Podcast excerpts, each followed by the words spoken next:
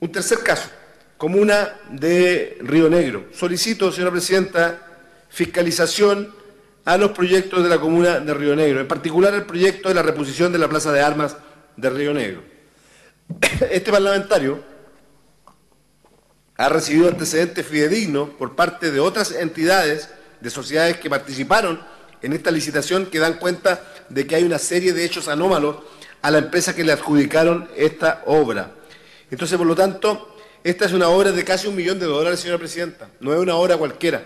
La municipalidad de Río Negro ya ha estado en el tapete público por malversación de recursos públicos, ya ha estado en el tapete por licitaciones bastante dudosas. En este caso puntual le están otorgando la concesión y por eso solicito a la Contraloría que investigue exhaustivamente esta fiscalización. Le están entregando esta fiscalización a una entidad que no cumplía con una serie de requisitos, eh, de acuerdo ¿no es cierto? a lo que fue la fecha de apertura del 2 de diciembre del 2019.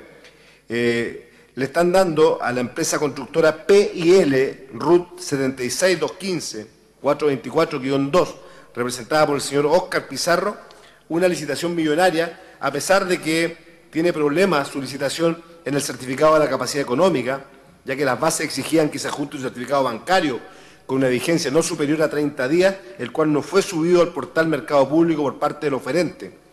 La gravedad de esto incide en que en el formato de capacidad económica declaran poseer un capital comprobado de 800 millones de pesos, pero no presenta respaldo absoluto alguno para ello.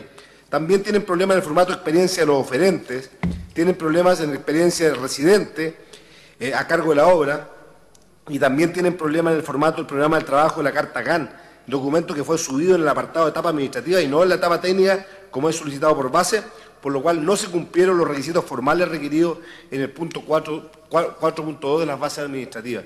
Señora Presidenta, esta, licitación además se le otorga a una empresa que tiene problemas en el formato número 7, que dice relación a la nómina y declaración de contratos vigentes, ya que no fue presentada declaración en que se señale que no posee obras en ejecución según lo requerido por las bases, no cumpliendo con los requisitos también establecidos en el punto 4.2 de las bases administrativas generales.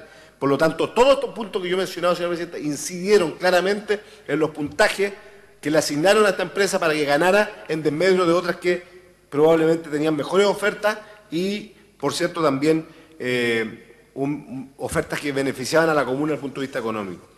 Señora Presidenta, el oferente no presenta certificado bancario solicitado para acreditar la capacidad económica que según base debía acompañar al formato número 9 de la capacidad económica. Esa es una falta grave con los requisitos formales. En este breve resumen solamente he dado a conocer nueve puntos de una licitación absolutamente viciada, tal cual fue, lo hice en esta misma sala la semana pasada, en el caso de Fresia, luminaria.